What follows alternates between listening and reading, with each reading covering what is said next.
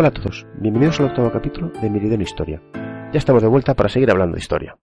Hoy nos vamos a situar en el corazón del Sacro Imperio Romano Germánico en el siglo XVI, más concretamente en Viena, su capital. Ahí hablaremos del asedio que tuvo lugar en 1529 y lo vamos a hacer con un invitado de excepción, un historiador que ha escrito un libro, libro editado por HRM Ediciones, que bueno, es interesantísimo. Como siempre, antes de empezar, os voy a contar nuestros modos de contacto.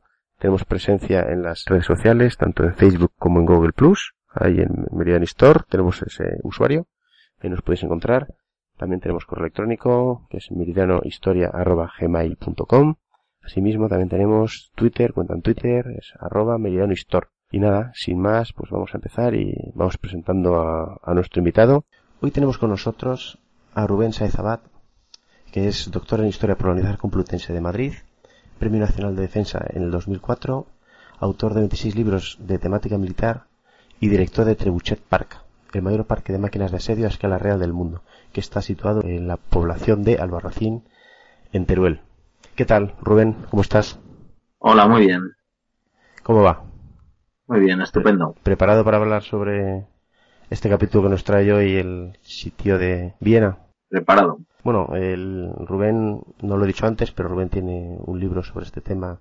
Está publicado por la editorial HRM Ediciones.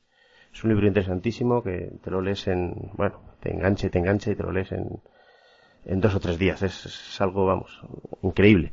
Entonces, eh, bueno, pues vamos a empezar un poco con el tema, describiendo un poco el contexto histórico, ¿no? Que, que estaba en Europa en aquel año. Eh, estamos hablando de que la sede de Viena tuvo lugar en el 1529. Y eso, Europa en esos momentos era un hervidero, ¿verdad? Sí, hay que tener en cuenta que a principios del siglo XVI pues son todos los imperios en torno a los cuales pues gravita eh, los destinos del viejo continente. Eh, ambos pues tienen pretensiones universalistas y son el Sacro Imperio Romano Germánico Mm. y por otro lado el Imperio Otomano. Ambos se habían creado muy recientemente porque el Sacro Imperio bajo la batuta de Carlos I de España, V de Alemania, se había creado recientemente y es un imperio que todas sus posesiones eh, no, no se han obtenido por vía militar. Es curioso, sino que todas proceden de las diversas herencias familiares que ha ido recibiendo eh, el rey. De los abuelos maternos, pues Fernando Isabel, los reyes católicos, hereda los reinos de Castilla y de Aragón, y por la otra parte, por parte de Maximiliano de Habsburgo y María de Borgoña, pues rige también los destinos de las casas de Austria y la de Borgoña. Sin embargo, eh, el Imperio Otomano sí que se ha creado por, por la vía militar, desde que se toma Constantinopla, pues no deja de verse incrementado eh, a lo largo de, de, los años por medio de, de, las conquistas militares. Y ambos son los dos polos en torno a los cuales gravita eh, el Mediterráneo. Si bien hay otros reinos, como el Reino de Francia, eh, Inglaterra, pero los que verdaderamente hacen que gravite el peso del Mediterráneo son eh, ambos imperios. Son dos fuerzas que están enfrentadas. Bueno, básicamente el, la religión era diferente, una religión que estaba enfrentada per se, todo era así, y al imperio, al imperio sacro, al sacro imperio romano germánico se le estaba complicando mucho el asunto en Europa, porque, claro, había sido nombrado Carlos I como emperador, con el consiguiente enfado de, del rey de Francia, Francisco I, que no, le gustó nada esa decisión, por parte de, del Papa y de todas las autoridades que lo hicieron. Y también estaba la amenaza de, de Inglaterra. Y esto se suma pues ahora eh, el levantamiento de, de, Lutero y la reforma en el centro de Alemania, con lo cual eh, con este ataque por el este del Imperio Otomano claro, estaba totalmente rodeado, por así decir, ¿verdad? Hay que tener en cuenta que bueno son varios los escenarios y los puntos de conflicto entre el Sacro Imperio o por así decirlo Carlos V y el emperador Suleimán. Uh -huh. Por un lado está la, la, línea de Centro Europa, que es uno de los frentes en los que se combate, pero tampoco hay que olvidar el segundo frente que es el Mediterráneo. En el Mediterráneo se libra una batalla sobre, eh, de gran importancia. Hay que tener en cuenta que en 1522 eh, los caballeros eh, son expulsados de, de Rodas, uh -huh. terminan recalando en 1530 en, en Malta pero también los corsarios berberiscos llevaban mucho tiempo haciendo daño uh -huh. en, en, las costas italianas y españolas. Suleimán jugaba muy bien sus cartas, porque cuando tensaba la cuerda en uno de los dos frentes, ante el temor a que se produjera una intervención a gran escala, desviaba sus tropas hacia otro. Por ejemplo, si tenemos el sitio de Belgrado, posteriormente eh, cambia de escenario y va al Mediterráneo con el sitio de Rodas. Eh, acto seguido vuelve de nuevo a Centro Europa, que tenemos la trágica batalla de Moax para, para los intereses cristianos, en la que muere Luis II.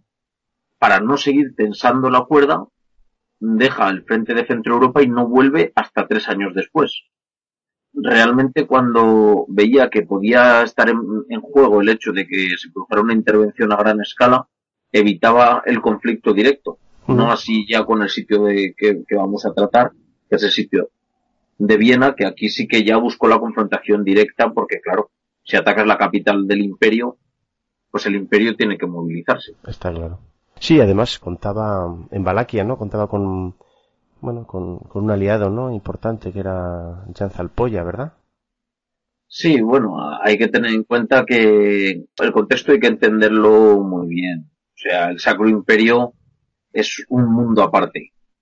Hay muchos intereses, hay muchos intereses individuales, eh, y claro, evidentemente la muerte de Luis II pues desata una crisis dinástica terrible, porque claro, la muerte de cualquier rey en combate, pues abre un, mundo de, un problema dinástico mm, enorme. Orden, claro.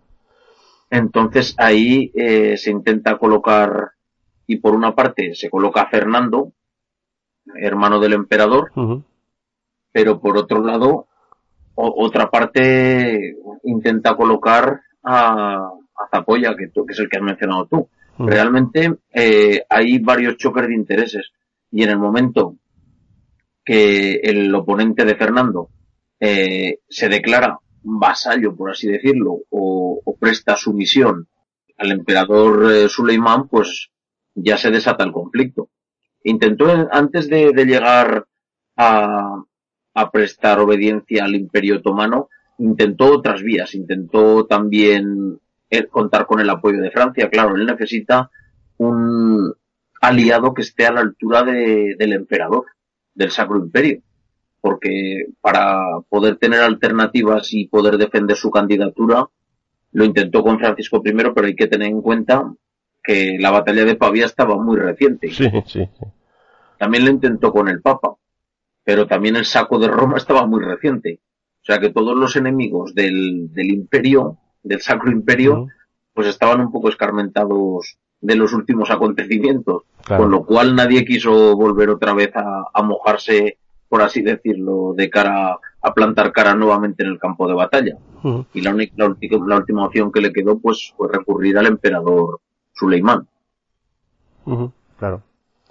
Claro, no, entonces, claro, Suleimán, el camino que anduvo hasta, hasta Viena, pues bueno, eh, fue conquistando la capital de Serbia, ¿no? Belgrado, la, la tomó, luego siguió hasta, hasta Buda, ¿verdad? Budapest, Budapest también, también la tomó, y, bueno, y, supongo que ese camino no sería nada fácil tampoco, claro.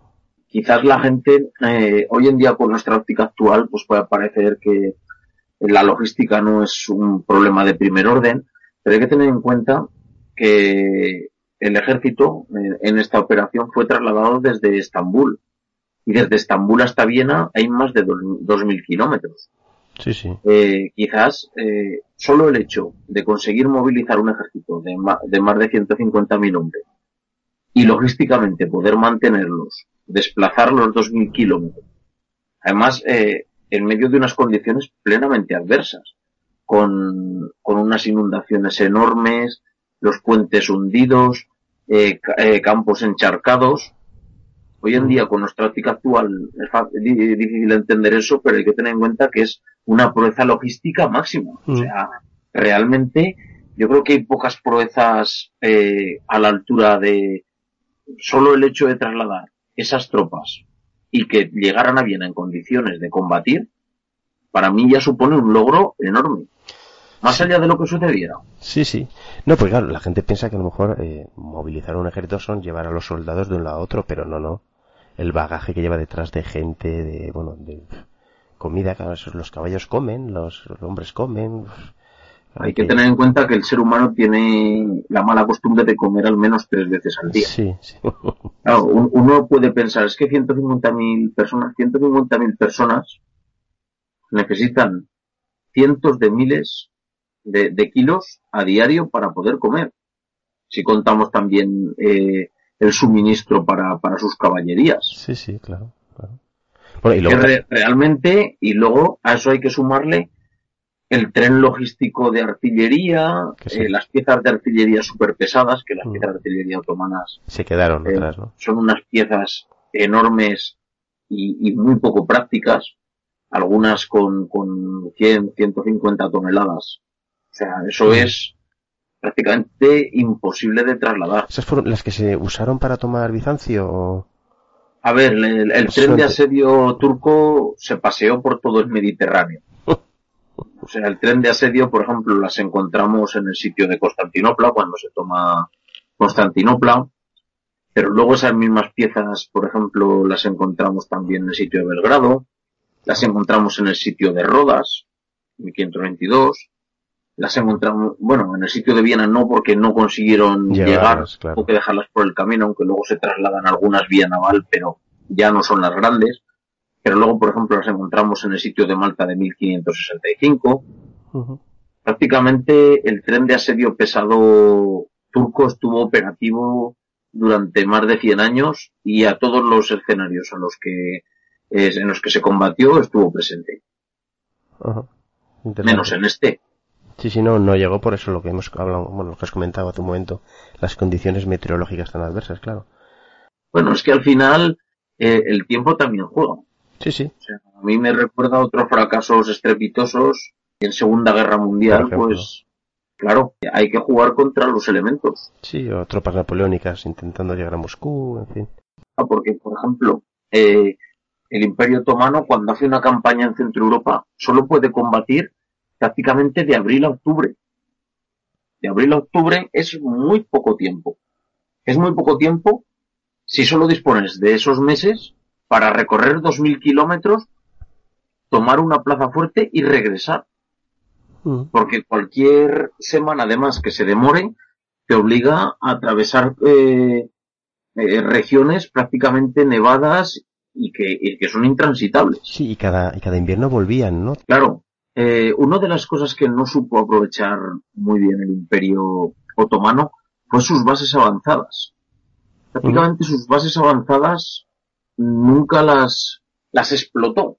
Porque en el caso de Viena, a mí me viene a la mente la posibilidad que podía haber utilizado pues Belgrado u otras de sus plazas avanzadas como almacén logístico o incluso eh, el año previo al traslado a Viena, a la campaña de Viena, pues haber trasladado hasta esas posiciones el tren de asedio pesado.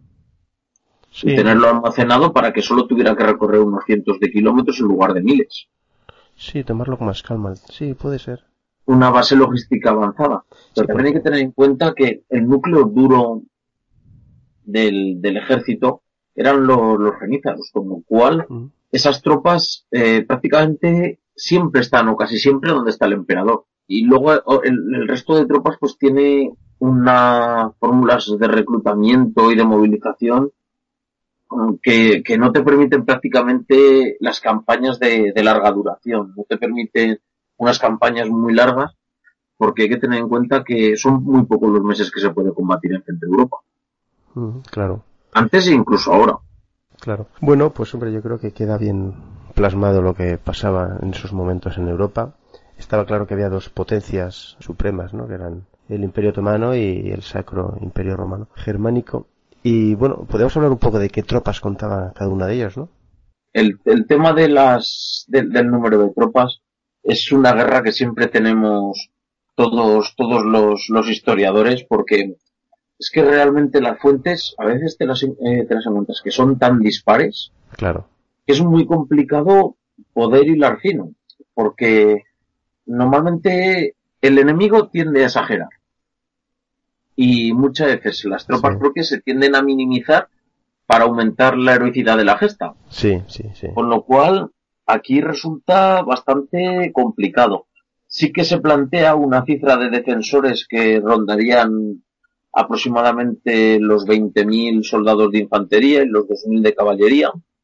A mí me parecen unas cifras quizás elevadas, quizás demasiado elevadas. Pero bueno, hay que tener en cuenta que es lo, lo que mencionan las fuentes. También las fuentes hablan de 150.000 soldados otomanos. O sea que realmente no es una disparidad. Quizás pueden estar, a mi modo de ver, exageradas las dos cifras. Sí, además tú tienes tus dudas, ¿no? En el libro lo pones que... Es que, a ver, por mucho que el ejército otomano... A ver, el, mundo, el Sacro Imperio no tendría problemas para movilizar esas cifras. Porque, a ver, es una coalición un, ejército de naciones, por así decirlo. Sí, bueno, pero joder, sin querer volver atrás otra vez, pero es que estaba el tema, estaba complicado, ¿eh? Porque, eh, claro, en, plena, en plena Alemania, pues, que es, bueno, Viena se puede decir que es la capital de Austria, evidentemente, y de toda esta zona de influencia, joder, era, mucho lo que se jugaban ambos, ambos contrincantes como para dejar nada a la tarde. Sí, sí, sí, sí, pero, luego se intentó hacer una llamada, ¿no? bueno, a todos estos, pues eh, a los electores de, de, los bueno de las zonas alemanas y tal pero claro es que en un primer momento se minimizó el peligro sea en un primer momento que ha ocurrido en muchos casos se minimizó el peligro la posibilidad de por ahí lo que comentaba en la proeza logística se minimizó la posibilidad de que se pudiera trasladar un ejército de esa magnitud 2.000 kilómetros en una estación muy complicada con lluvias, con todos los problemas de camino y que pudieran llegar en situación de combatir. Y cuando se intentó eh, movilizar las tropas, pues prácticamente Viena estaba casi bloqueada ya. O sea, prácticamente llegaron tarde. A ver, es complicado el tema de las cifras por lo que comentamos. Yo, eh, a ver, no me parecen tampoco unas cifras desmesuradas las otomanas en cuanto a capacidad de movilización del imperio. Mm porque sí, sí. yo tengo un cálculo más o menos aproximado que el Imperio Otomano tenía entre 18 y 20 millones de habitantes en ese momento. A ver, movilizar 150.000 soldados no es una barbaridad para un imperio de ese volumen. Lo que me parece complicado es el tren logístico para que coman todos los días. Eso es lo que me parece complicado.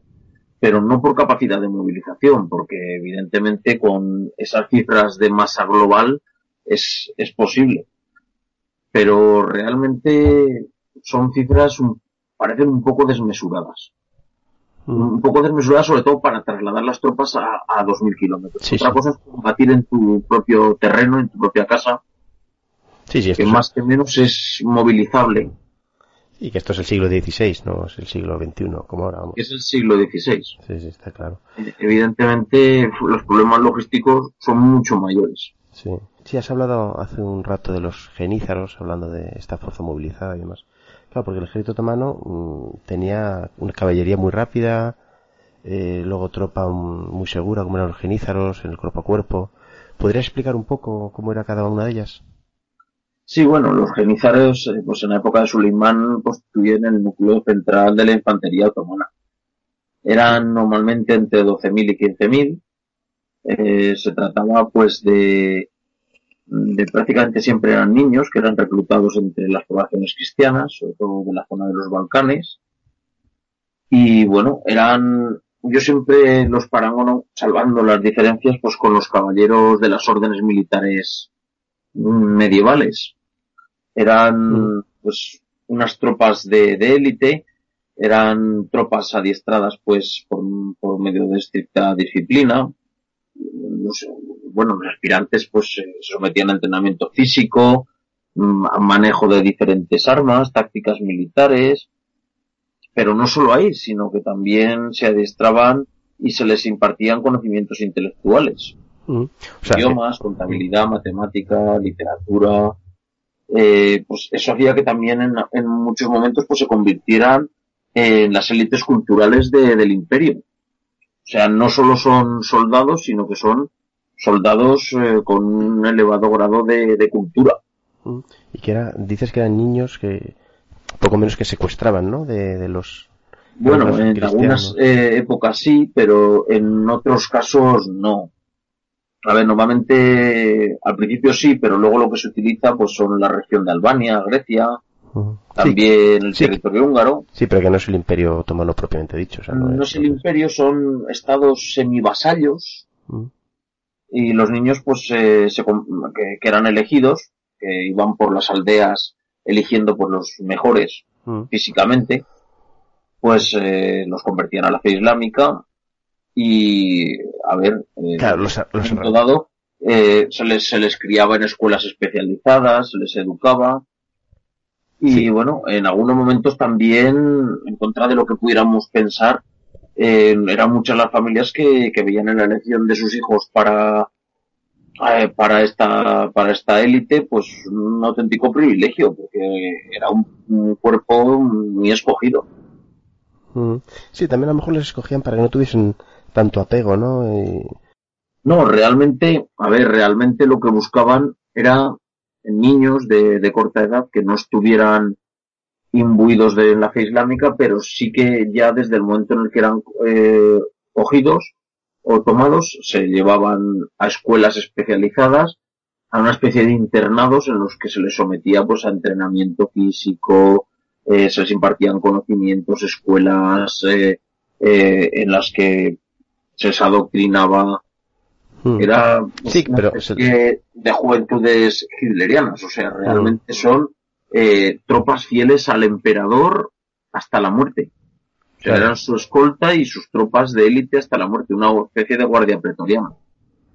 Sí, sí, se les, arranca, se les arranca un poco de, su hogar, son más fieles al, emperador, por así decir, ¿no? Porque no tienen... Bueno, es que al final solo eran fieles a él porque... Claro, porque no tiene otra cosa. y, ya no tienen hogar, ni familia. A él y también al, al resto del cuerpo. O sea, es una cosa curiosa porque el comandante supremo de este cuerpo siempre era el sultán. Sí. Y el ascenso de rango solo se producía dentro del mismo regimiento. Y siempre por antigüedad y por méritos y nunca abandonaban la unidad a la que pertenecían salvo para hacerse con el mando de otra.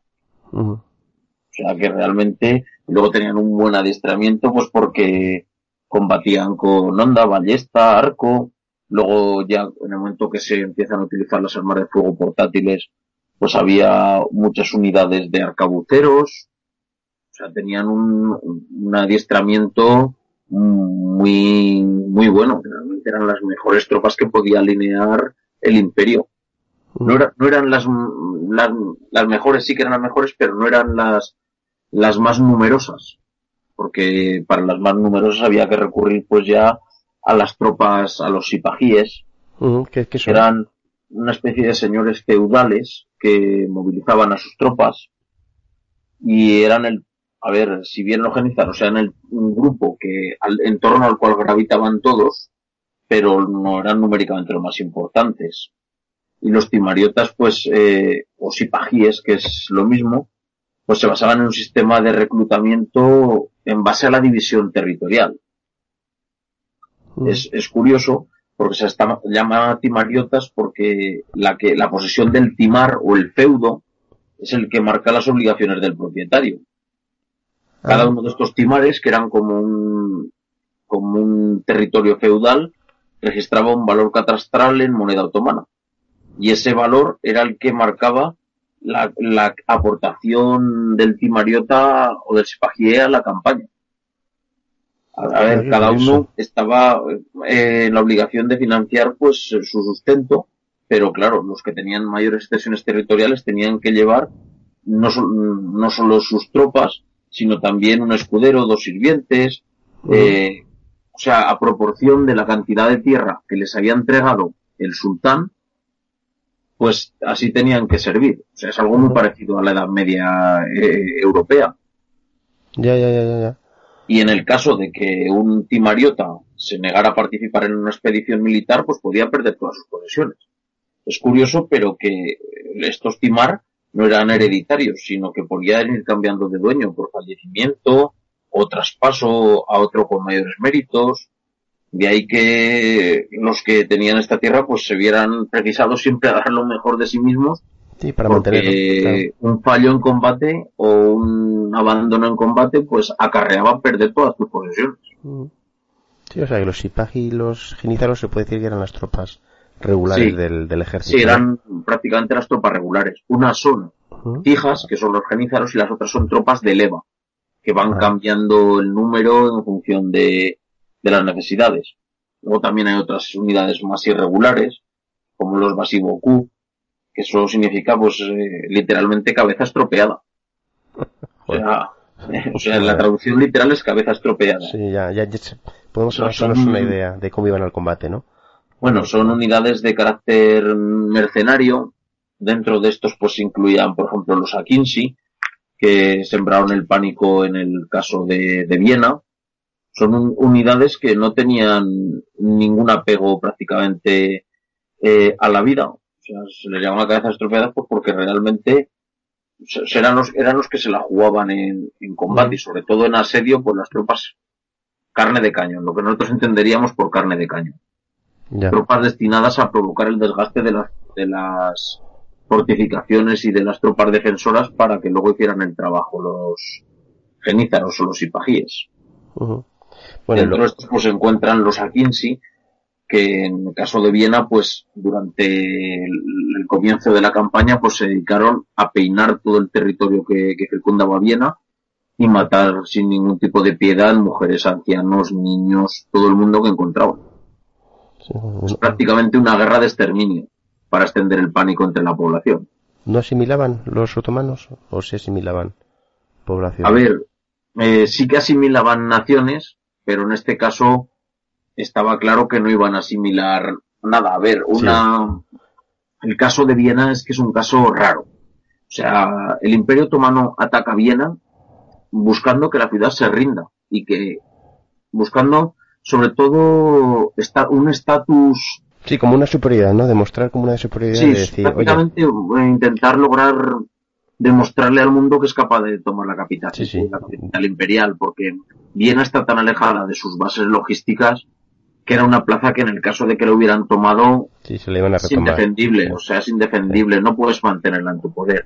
Pero solo era una demostración de fuerza. Eh, Suleimán quería demostrarle al mundo que él era capaz de tomar cualquier plaza, incluso la capital del enemigo. O sea, es más una demostración de fuerza que otra cosa, porque hoy en día ningún especialista militar considera que fuera mantenible en el tiempo. Mantenible en el tiempo porque está muy lejos de Estambul, el resto de plazas de la región pues eh, son de escasa entidad y no pueden mantener y que sobre todo si bien no habían conseguido reunir tropas eh, prácticamente el Sacro Imperio estaba claro que en el caso de que cayera Viena sería reconquistada rápidamente porque movilizaría tropas el emperador Sí, sí, está de claro. hecho, a la larga. tres años después, en 1532, que Suleimán vuelve a intentar aproximarse a Viena, se consigue reunir un ejército como no se había visto nunca en el Sacro Imperio, que es el que obliga a Suleimán a desistir de atacar Viena nuevamente. O sea que realmente es una plaza que, en el caso de que hubieran tenido éxito, hubiera quedado tan destrozada que hubiera sido indefendible. Sí, sí, está claro, y estaba tan lejos. Claro, es que es lo que hablamos, es que puede, puede ser tomada y tal, pero claro, es que a la larga va a volver a manos imperiales porque la van a tomar a- la van a volver a, a retomar, está claro. Bueno, pues hemos hablado un poco del ejército otomano. Pues el ejército imperial podríamos hablar, pero es que eh, se componía básicamente de arcabuceros, ¿verdad? Que todo el mundo sabe ya lo que es un arcabucero, tampoco tiene mayor mayor misterio, ¿no? Y luego los lasquenetes alemanes, que era una especie de mercenario, ¿no? Como... Sí, a ver, eh, el mundo de los lansquenetes pues es también bastante curioso, son de esas unidades peculiares que, que de vez en cuando nos depara la historia. Los lansquenetes pues eh, tienen también una historia peculiar porque su, a ver, su, su, su origen se remonta pues a mediados del siglo XV. ¿Mm? Eh, es curioso porque estas unidades comenzaron siendo eh, unidades de peones, o sea, servían de palafreneros para los caballeros. Anda. O sea, en un, en un primer momento prácticamente solo iban con una pica, pero después, a partir de esas unidades de, de peones, se fueron creando pues cuerpos independientes de piqueros, semejantes a los piqueros suizos. Y ya durante el reinado de Maximiliano I eh, es cuando estas unidades de, se convierten en la infantería de línea alemana. Es curioso también que sus orígenes pues inicialmente eran Suabia, Alsacia, Flandes o Renania, pero prácticamente luego con el paso del tiempo había los jinetes de prácticamente todo el centro de Europa. También tenían una unidad, una forma de organización militar bastante peculiar, sí que iban agrupados en regimientos, pero eran muy variables los regimientos porque eh, en algún momento tenemos regimientos de 4.000 pero luego tenemos otros, por ejemplo, como la banda negra que, que contrató Francia en 1515, que eran 17.000 soldados, un regimiento de 17.000. O sea que realmente es una agrupación eh, peculiar y sobre todo lo que más le sorprende a la gente pues eh, es que vestían con, con, unos colores muy vistosos, algo raro en combate. Pero vestían con, con unos colores muy espectaculares. Es lo que más llamaba la atención. Sin embargo, pues era ver, eran muy parecidos en cuanto a sus equipos, pues a, los de la época, porque había unidades de arcabuceros, de piqueros, también había mm, que manejaban pues eh, espadas eh, a dos manos. O sea, realmente no eran muy diferentes, pero sí que en su aspecto externo, no en cuanto a las tácticas de combate, porque en cuanto a las tácticas de combate no había muchas opciones donde elegir. O sea, los, la forma de los tercios, aunque en esta época no existen sí, tales, pero sí que era un preludio el planteamiento embrionario pues es el que el que utilizan prácticamente todos los ejércitos que quieren tener opciones en combate. Sí, sí, porque es un poco el preludio, ¿no? Arcabucero y bueno, lancero, piquero, ¿no? En este caso, el esquinete, tal. El preludio del tercio.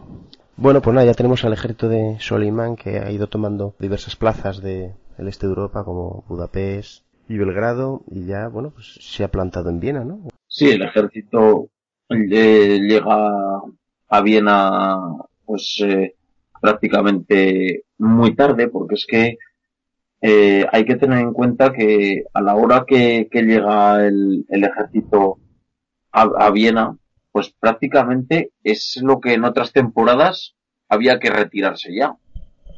Claro. Porque se, llega muy tarde. El tiempo eh, en Centro Europa pues es muy complicado.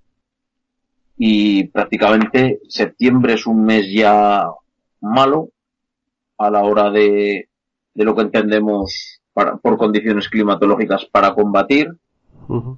Porque se llega muy tarde, se llega hacia finales de septiembre a finales de septiembre la mayoría de los ejércitos ya han recogido y ya están de vuelta a sus bases. Mm. Aquí el problema es lo que comentábamos. Se han tenido que recorrer 2.000 kilómetros en condiciones adversas y se ha perdido unas semanas que no se tienen y que son necesarias para poder tomar eh, Viena. Claro, también hay que tener en cuenta que, que Suleimán confiaba en que Viena cayera prácticamente, no, si no al asalto, en cuestión de unos pocos días, a lo más un, par de semanas. Pero Viena, sin embargo, se resiste. ¿Y por qué tenía esa convicción? ¿Se sabe o...? tenía esa convicción sobre todo por la enorme superioridad numérica con la que contaba. O sea, Suleimán tenía espías, sabía muy bien eh, el problema que había en, en Europa, sobre, en Centro Europa, sobre todo a la hora de reclutar tropas, eh, la enorme división de poderes, de intereses, y buscaba jugar esa carta. También hay que tener en cuenta que hasta ahora nadie se le había resistido. Claro. Claro, y eso te da una dosis. campañas se contaban por éxito. Te da una dosis de confianza. Sí que aquí jugaba con el handicap de que allí había tenido que dejar atrás los cañones pesados. Y hasta ahora eh, esa estrategia era la que le había dado unos resultados buenos en todos los asedios la combinación de fuego de artillería y también de guerra de minas.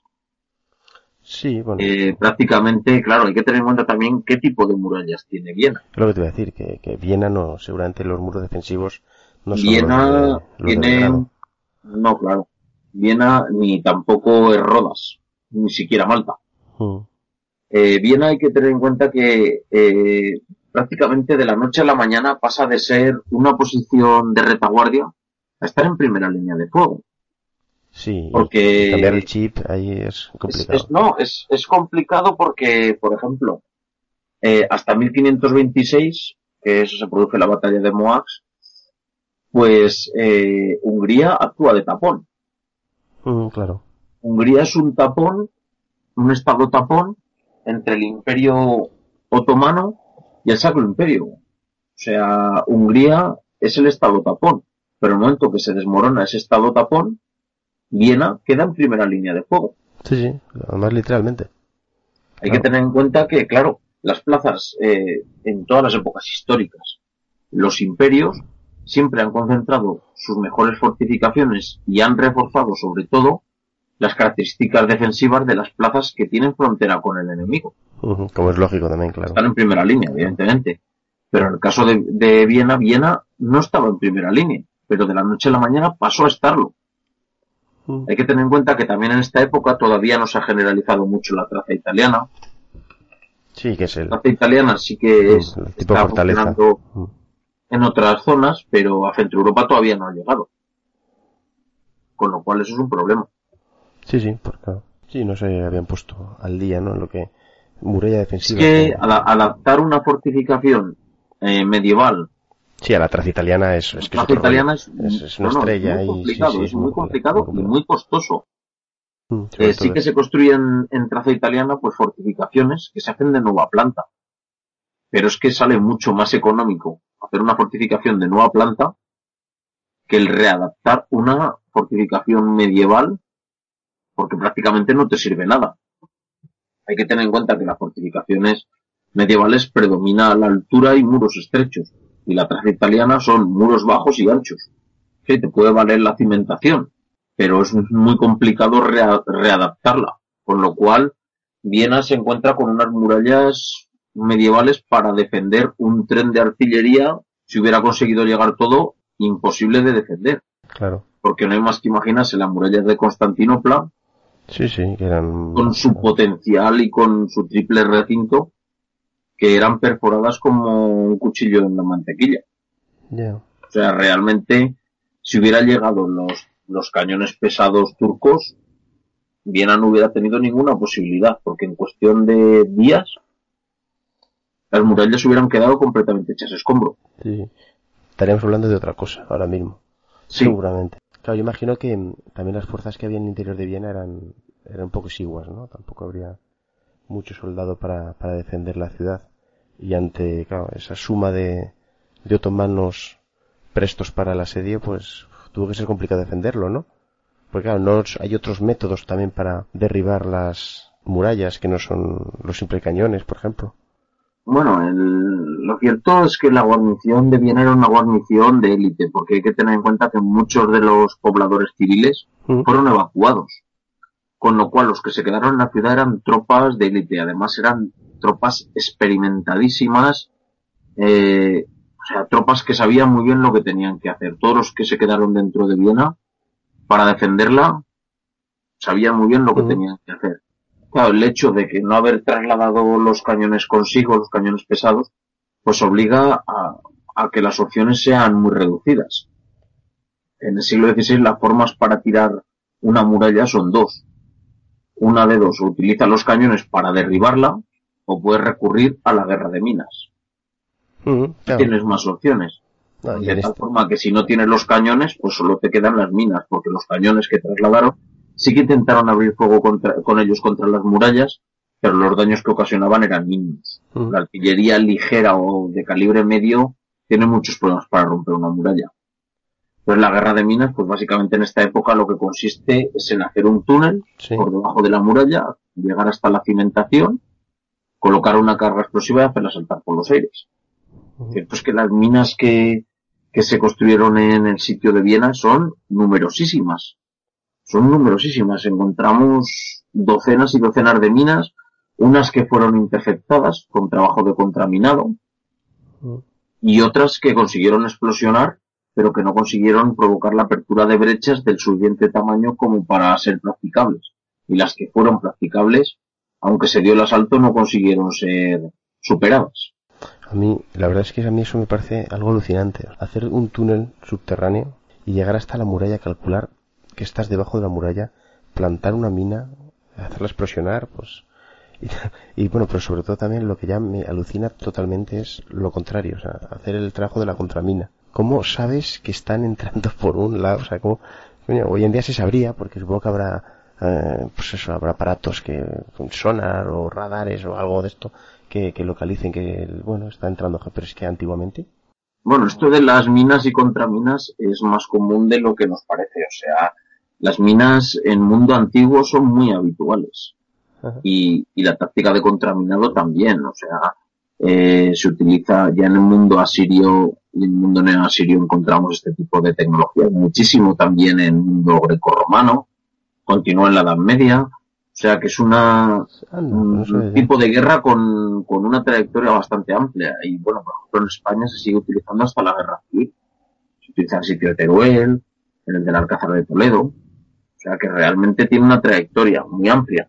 Claro, eh, el enemigo está excavando, pero lo comentabas. ¿Y dónde está el enemigo? Como decía Gila. Pues las formas para, para localizar eh, al enemigo eran variadas. En época antigua, pues una de las opciones era poner escudos de bronce en el suelo. Y cuando el enemigo estaba excavando de, debajo, pues vibraban.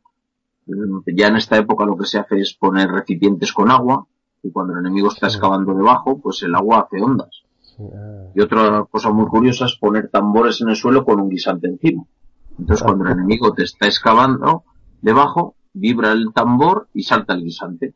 Y una vez que ya se sabe dónde está el enemigo, se hace un túnel por debajo de tu propia muralla a buscar el del enemigo y a intentar matarlo debajo de tierra antes de que te pueda explosionar la, mina. Sí, pero ¿y qué hacían? ¿Unían ese túnel o...? Sí, sí, el túnel, el túnel del defensor tiene que seguir la misma trayectoria que el del enemigo y intentar localizarlo debajo de tierra para matarlo y retirar las cargas explosivas. Ah, vale, vale, vale. O sea, y llegar a un cuerpo a cuerpo bajo tierra, por así decirlo. Sí, sí, a menudo había una guerra en superficie y otra debajo de tierra.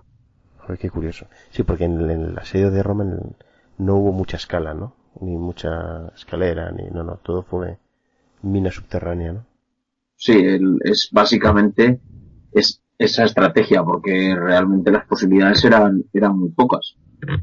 Pero algunas minas tenían una capacidad enorme. Una de las que interceptaron tenía ya 20 barriles de pólvora. Y una, una deflagración de ese tipo puede hacer saltar por los aires media muralla.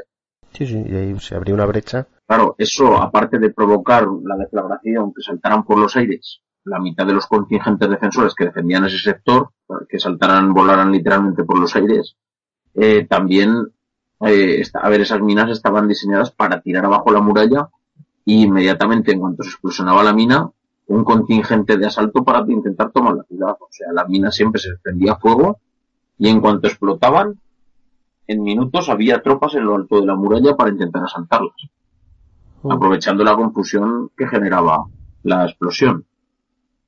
Sí, sí, Claro, se puede decir que un poco el fracaso del asedio de Viena fue gracias a la labor de la contramina, gracias a que se hizo muy bien ese labor de contraminado, pues eh, bueno, se salvó el se salvó la ciudad, se puede decir o Sí, sí, evidentemente. Si hubieran saltado por los aires todas las minas que excavaron los turcos, Viena hubiera terminado completamente destrozada y se podría haber asaltado. Porque También hay que tener en cuenta que Viena, eh, una parte está protegida por el río, con lo cual el tramo a minar era más reducido y los defensores lo tuvieron más fácil, pero también hay que tener en cuenta que los defensores hicieron su trabajo muy bien porque sabían que el enemigo sin cañones pesados iba a recurrir a las minas.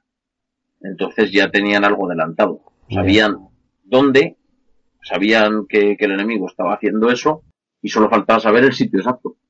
También realizaron muchas veces salidas desde dentro de la ciudad contingentes de tropas para batir a los enemigos de primera línea y al mismo tiempo poder neutralizar las minas. o sea, no todas las minas se neutralizaron por debajo, siendo una contramina, sino que muchas veces se neutralizaron en salidas de la guarnición al exterior. se buscaba la entrada y la boca de la mina. Ah, claro, entonces eh, yo entiendo que bueno, las minas se van haciendo, no van dando el resultado esperado y Sulimán se, impacientaría, claro.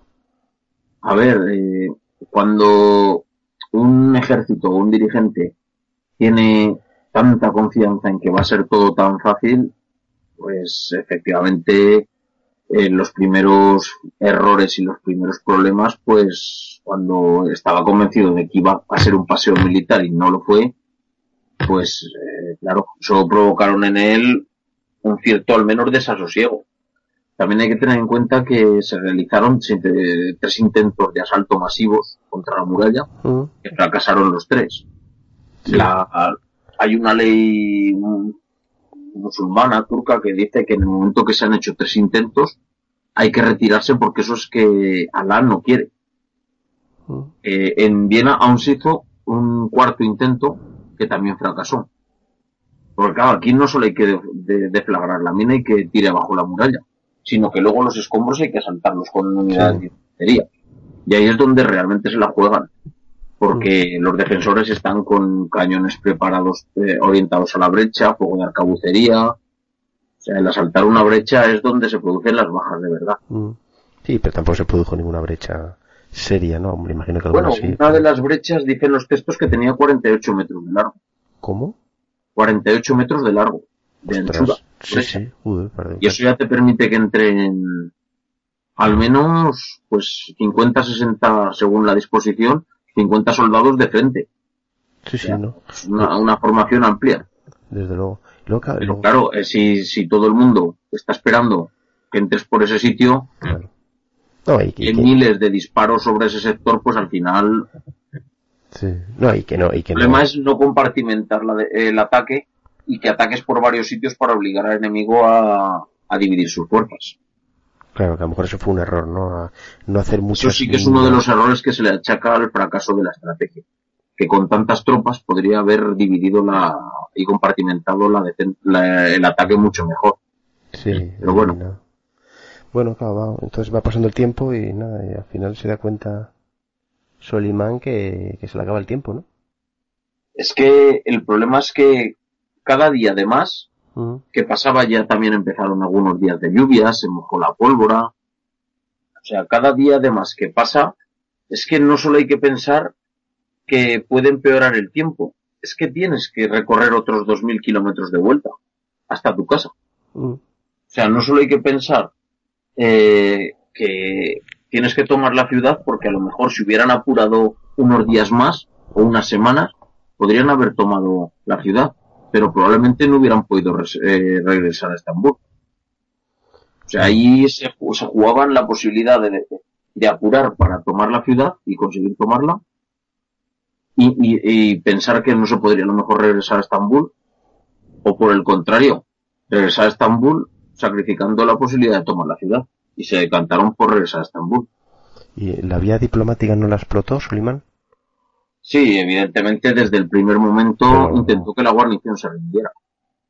Eh, al mismo tiempo que, realizaba obras y operaciones de sitio, intentó que la guarnición se rindiera, pero la guarnición no se iba a rendir.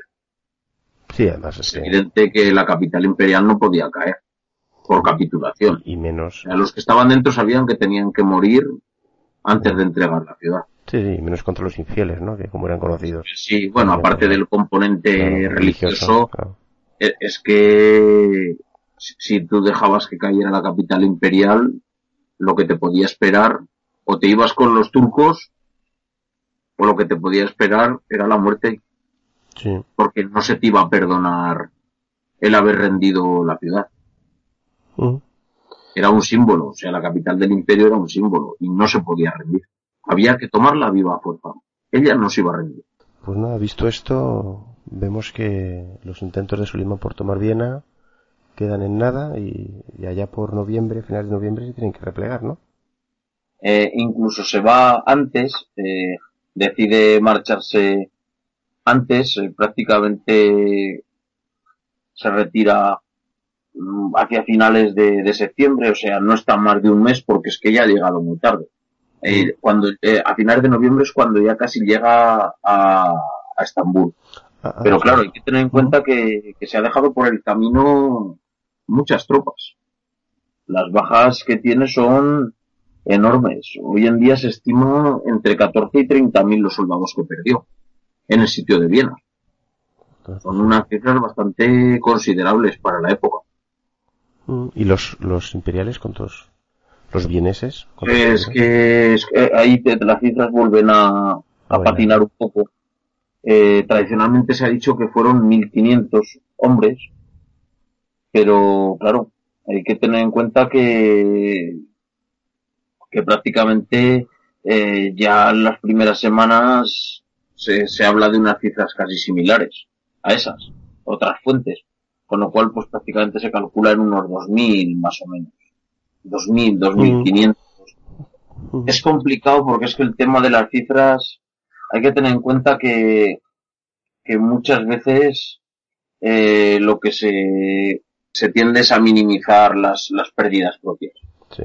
Y como también en el sitio de Viena, aunque no hubo muchos civiles, pero sí que hubo eh, ciudadanos que tomaron las armas, pues esos no suelen aparecer en los registros oficiales. Es, es, complicado también, por eso es complicado lo del Imperio Otomano, porque si bien genízaros y pajíes aparecían, pero muchos contingentes de carácter más o menos irregular, aventureros, esos no suelen aparecer, con lo cual es, es complicado.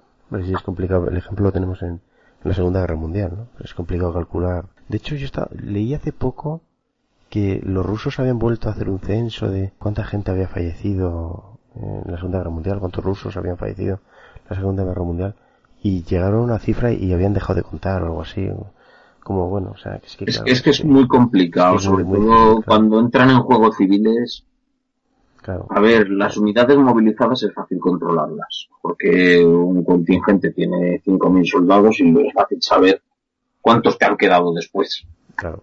Pero los civiles, que además en casos de asedios y en ataques a plazas fuertes, pues suelen ser los más numerosos, pues es que es complicado nadie se atreve a dar unas cifras en ningún asedio con una precisión más o menos eh, ajustada. Nosotros estamos ahora, por ejemplo, investigando sobre el sitio de Okinawa en la Segunda Guerra Mundial y como había tanta población civil, bailan las cifras, pero, pero enormemente. Bueno, entonces para ti, Rubén, ¿cuáles fueron las, ya para casi finalizar lo que es la serie, cuáles fueron las claves de la campaña? La primera clave, eh, el no aprovechar sus bases avanzadas para poder anticiparse la campaña, o sea, para poder anticipar por lo menos el traslado de los medios pesados, que fueron los que ralentizaron la marcha del resto del ejército. Claro, la clave es eh, fundamental es que al no llegar los cañones, pues solo te queda la opción de combatir con la guerra de minas. La guerra de minas puede ser muy efectiva, pero hasta ahora siempre les había resultado efectiva a los turcos cuando la combinaban con un bombardeo artillero, un machaqueo en superficie y también por debajo de tierra. En el momento que solo les quedó la opción de combatir por medio de, la guerra de minas, pues las opciones se ven muy reducidas. Y también que la guarnición era una guarnición muy especializada. no tenemos tropas de, de leva prácticamente casi, sino que son unidades especializadas y unidades veteranas.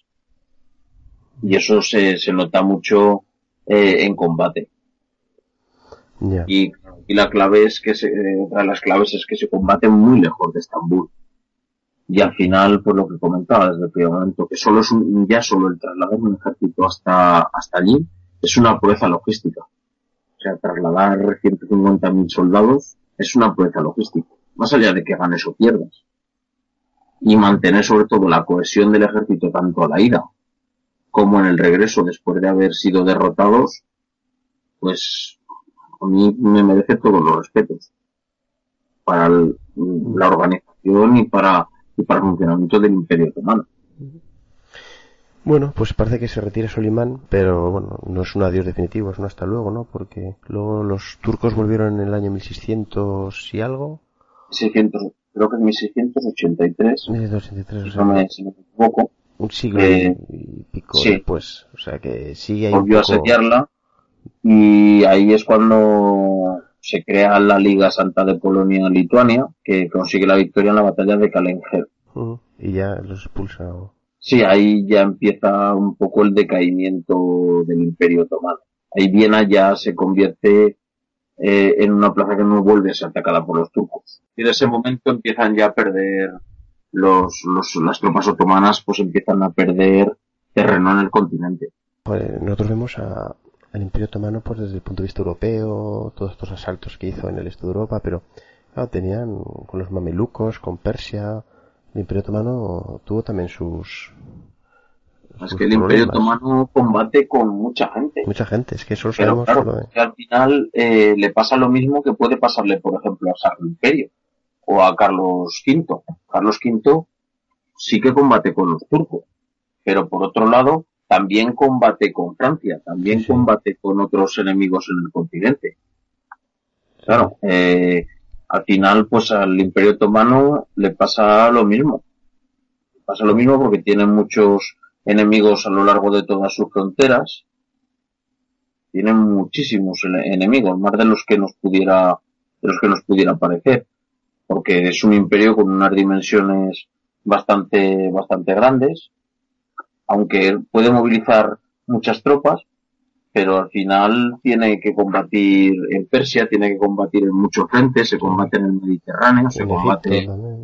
Sí, es que todos los imperios eh, tienen eh, o terminan teniendo el mismo problema y es su enorme extensión y su enorme extensión hace que tengas mucha frontera y cuanto más fronteras tienes, más enemigos tienes en las fronteras. Bueno, como bibliografía, pues hombre, yo sinceramente recomendaría tu libro, la verdad, porque es un libro que está muy bien y como he dicho antes es corto, no es demasiado extenso, te explica todo muy bien, va muy al grano. Es que el problema de la bibliografía es que prácticamente no hay casi nada en español, es que ya. yo trabajo unos temas que al final te encuentras que la bibliografía que manejas tienes que manejar. Yo he tenido que manejar muchísima bibliografía austríaca es lógico porque, a ver, Viena es Austria.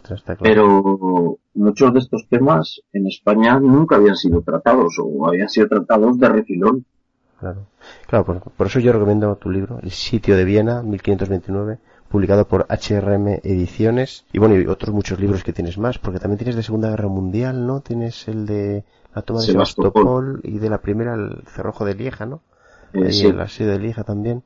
Y has sacado ahora uno de, del sitio de Malta. El sitio de Malta. Que también es contra Suleimán. Curiosamente, los dos únicos episodios en los que fracasó en toda su carrera militar fueron Viena, que es este, y Malta. O sea, los dos que he tratado yo. Sí, porque Lepanto es más posterior, él no vivía. No, Lepanto ya es el insecto. Ya ha muerto, eh, Suleimán muere en 1566 y Lepanto es 1571. Sí, sí, no, Suleimán solo tuvo estos dos fracasos, Viena y Malta. ¿Y qué más libros tienes aparte de estos? Porque antes he dicho pues, que tienes 23, están todos... no, 26. 26, perdón. Tengo los grandes asedios de las legiones romanas. Pero los grandes asedios de la Reconquista. ¿Todo en HRM, ediciones? No, esos son de Almena. Los grandes asedios de la época moderna. los grandes asedios de los tercios. Eh, luego tengo sobre las campañas de Almanzor. De Almanzor, ostras, es muy interesante. Luego tengo sobre la guerra de los dos Pedros, sobre la batalla, sobre la batalla del Jugarrota, sobre la batalla de Toro, eh, sobre la guerra del asiento eh, de la oreja de Jenkins. Sí, de, Jenkins, es muy interesante. Luego tengo sobre la defensa de Puerto Rico de 1797. Okay. Luego tengo, si es que ya no sé. Tienes un montón, Oye, ¿te importa? Luego tengo sobre la guerra de sucesión española. ¿Te importa que pongamos algún link en, no. En, Facebook, por ejemplo, que yo es lo que más manejo y con... Problema, no. Eh, ponemos un link Luego, que lo vean. más Luego tengo de los almogávares y la amenaza turca, de la aventura de los almogávares en tierra en, en el imperio bizantino. Ajá. Luego, ¿qué más? Jubarrota te lo he dicho ya, me parece. Sí, sí, lo has dicho. Luego tengo un atlas ilustrado de la guerra en la Edad Media, otro de la guerra en la Reconquista. No, luego otro de los grandes asedios de la historia de España. Luego tengo uno de artillería y poliorcética en el mundo greco-romano, de artillería y poliorcética en la Edad Media. Eh, es que ya no sé lo que tengo publicado. ¿Y de dónde sacas tanto tiempo? de dormir poco. Dormir poco, ¿no? Ya, ya. Dormir. Sí, porque el trabajo que tienes también tú con el, con el parque temático. construir las máquinas, escribir las conferencias. Sí, porque eso, eso, para el que no lo conozca, el, el parque, bueno, que, que, he nombrado antes, ¿no? El Trebuchet Park, que está ahí en Albarracín, en, en Teruel. Un sitio muy recomendable, tanto el parque como el Barracín. Es una población preciosa, la más bonita de España, con diferencia. es que las máquinas las hace aquí este señor, las, las fabrica él y funcionan. O sea, no es que sean unas máquinas de, de adorno. Claro, eso te llevará horas y horas y, bueno, y semanas y meses, imagino, ¿no? Sí, pues por ejemplo, ahora todo lo que tenemos en el parque pues es el fruto de 10 años de investigación. 10 años investigando manuscritos, grabados, restos arqueológicos, miniaturas. Y en base a esa documentación hacemos los planos, construimos las máquinas y las probamos. ¿Y cuánto puedes tardar en construir una catapulta? Pues depende de los tipos. Eh, claro, es que cada máquina es un mundo. Nosotros, por ejemplo, en el parque tenemos desde escorpiones romanos, en cuanto a artillería, eh, hasta máquinas chinas de tracción manual, que hacen falta pues 40 personas para moverlas y que miden con los brazos despegados 16 metros. Jolín. O sea, tenemos de todo. Escalas de asalto, lanzallamas, arietes, todo tipo de artillería para flechas, para tirar piedras, todo lo que se puede imaginar uno. Mm. ¿Se puede llevar niños al parque o...? Sí, sí. Es recomendable. No es peligroso, ¿no? Es recomendable porque a los niños eh, todo el tema de la historia y todo el tema hay que hay que moverlo y hay que conseguir que, que, se despierte en ellos su interés por, por este tipo de cosas. Sí, por eso estamos aquí también un poco haciendo este podcast, ¿no? Por divulgar y que se conozca un poco la historia, que es muy interesante, claro. Faltaría más, está claro. Oye, ¿qué horario tiene? ¿Abre todos los días el parque o...? No, solo está abierto los fines de semana y mm. festivos. Y festivos, ¿ah? Sí. Qué bueno, pues nada. Mi... Y bueno, luego en época ya de, de verano, pues sí que está abierto todos los días, pero ahora solo fines de semana y festivos. Mm. En mi próxima visita al Barracín prometo, prometo ir, ¿eh? Y, y saludar, que menos. Estaré encantado de recibirte. Claro que sí. Bueno, Rubén, oye, pues muchas gracias por tu tiempo y por dejarte caer por aquí. Y nada, y siempre que quieras volver, pues aquí tienes el micrófono abierto. Estaré encantado. Cuando queráis volveré a hablar con vosotros. Bueno, pues a Rubén le podéis encontrar en, en Facebook si le queréis decir algo, cualquier comentario, sugerencia, felicitación, cualquier cosa que le queréis decir. Si, tenéis Facebook, pues eh, le encontréis ahí en perfil que es Rubén Saez Abad. Eh, le deis ahí, le agregáis, él pues os contestará y bueno, le, ahí estará, ahí estará disponible. Y nada más, señores, pues ha sido un placer y espero volver pronto con Rubén otra vez y hablar aquí de cualquiera de sus libros que bueno, todos la verdad es que son bastante interesantes, pero seguro que volvemos por aquí y volvemos a hablar de, algún libro suyo, ¿o no? Sí, estaré encantado de, hablar con vosotros. Bueno, pues muchas gracias por, por venir aquí hoy aquí a nuestro rincón de historia. Rubén, muchas gracias. Un saludo, hasta luego. saludo.